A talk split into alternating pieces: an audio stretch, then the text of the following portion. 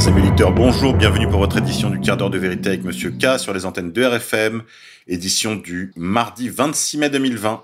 Merci de commenter, partager, partager surtout sur vos réseaux sociaux, Facebook, Twitter, Minds, VK, Telegram, YouTube, cette édition afin de faire connaître notre travail au plus grand nombre. Mettez les pouces bleus aussi pour contourner le chat de bande de YouTube.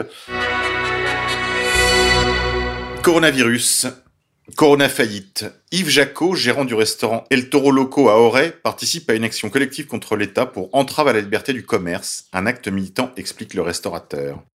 Comme une cinquantaine d'autres cafetiers et restaurateurs français, Yves Jacot, d'Auray, participe à une action collective auprès du Conseil d'État. Il s'agit d'attaquer les trois décrets pris par le gouvernement pour fermer les établissements recevant du public lors de la mise en place du confinement national, ce qui ne permettrait pas de concilier lutte contre la pandémie et liberté de commerce. C'est en tout cas le point de vue des trois avocats qui portent le dossier et ont effectué deux requêtes devant le Conseil d'État.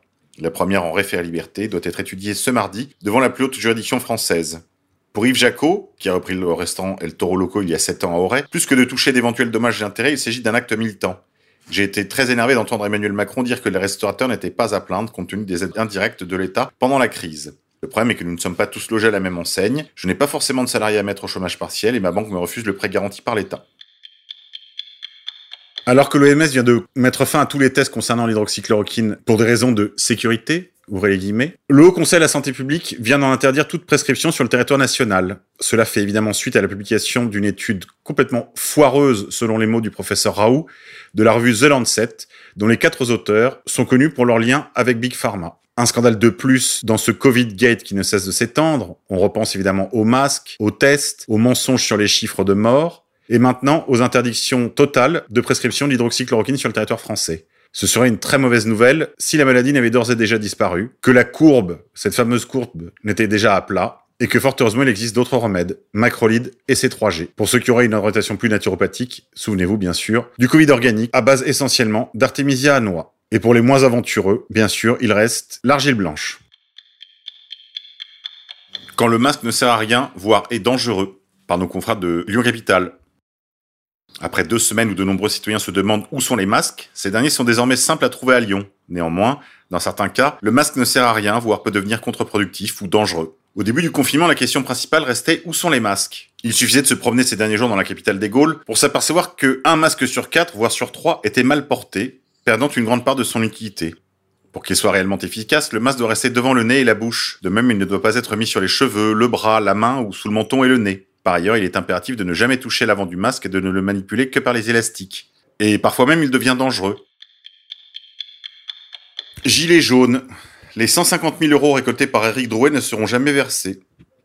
Alors que la cagnotte d'Eric Drouet est close depuis plus d'un an, les gilets jaunes blessés à qui elle devait venir en aide ne devraient jamais toucher un seul centime. Les quelques 150 000 euros récoltés ont été remboursés aux donateurs. L'association L'Agora de Lutèce indique avoir été informée par le routier de Melun que PayPal avait pris la liberté de rembourser tous les donateurs de la cagnotte. Une décision qui aurait été prise sans que celui-ci n'en ait été informé. Il n'y a pas eu de raison invoquée, souligne pour sa part cette figure du mouvement dans un live diffusé sur Facebook. Estimant que cette nouvelle était dérangeante d'un côté mais bien de l'autre, celui qui s'est fait connaître après avoir organisé le premier acte de ce mouvement né en octobre 2018 rappelle en effet que dans les rangs, on ne cessait de lui demander des comptes. Cette annonce vient donc clôturer une polémique longue de plusieurs mois. Chers utilisateurs de produits Apple, ne mettez pas à jour vos systèmes d'exploitation sans quoi cela équivaut autorisation à exploiter vos données personnelles à des fins de dictature sanitaire. Remettez cette mise à jour à plus tard, quand l'épidémie sera bel et bien disparue et qu'ils auront essuyé une défaite totale en race campagne, devant leurs propres mensonges, mensonges de seconde vague, mensonges des masques et des distanciations sociales. Justice. En France, un enfant disparaît toutes les 10 minutes. Fugues, enlèvements parentaux, disparitions inquiétantes. La journée internationale des enfants disparus mettait ce lundi en lumière ces chiffres vertigineux. Notre confrère du Parisien Damien Delceni signe un très beau papier consacré à ce sujet finalement très peu traité par la presse. Il écrit Le temps de lire cet article, un enfant aura disparu en France. Parce qu'il sera parti en fugue, parce qu'un de ses parents aura décidé de le soustraire à l'autre, sur fond de séparation, ou plus inquiétant encore, parce que cette disparition n'aura pas de motivation connue.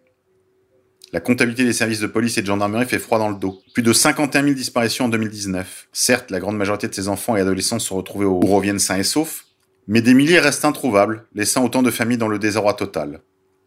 C'est tout pour aujourd'hui mes amis. Je vous dis à demain.